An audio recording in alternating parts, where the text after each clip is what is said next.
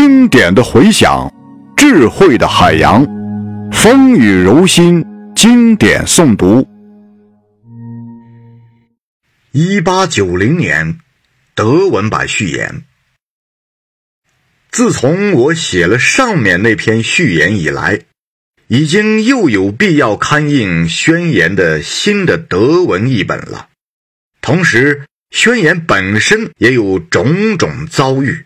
应该在这里提一提。一八八二年，在日内瓦出版了由维拉查苏利奇翻译的第二个俄译本。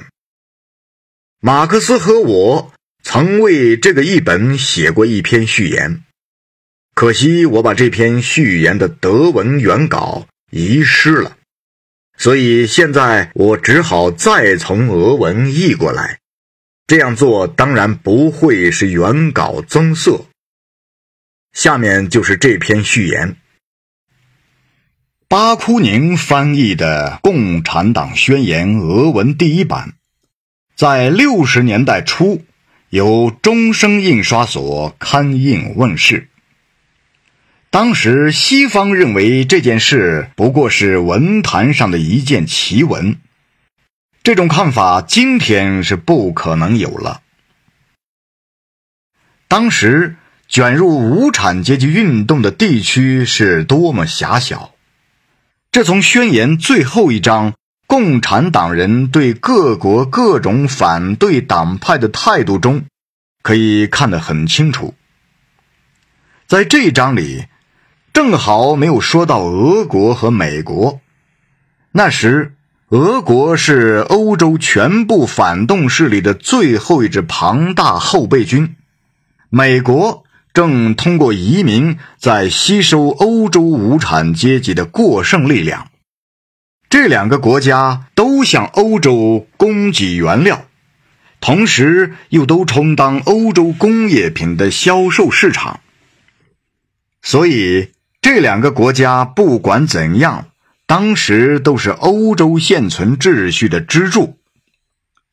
今天情况完全不同了，正是欧洲移民使北美能够进行大规模的农业生产，这种农业生产的竞争震撼着欧洲大小土地所有制的根基。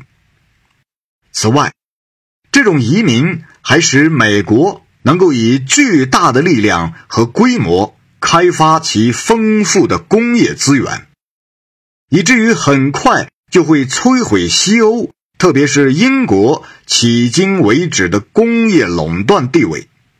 这两种情况对美国本身也起着革命作用。作为整个政治制度基础的农场主的中小型地产。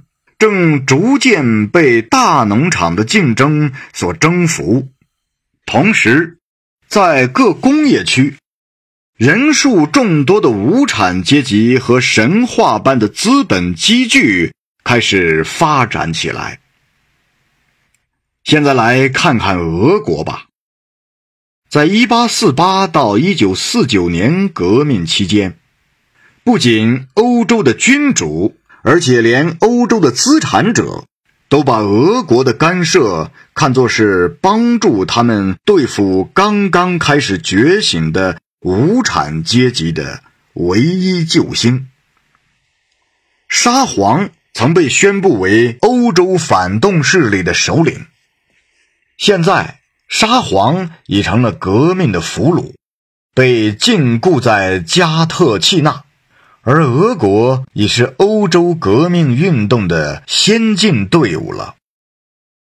共产主义宣言的任务是宣告现代资产阶级所有制必然灭亡，但是在俄国，我们看见，除了迅速盛行起来的资本主义狂热和刚开始发展的资产阶级土地所有之外。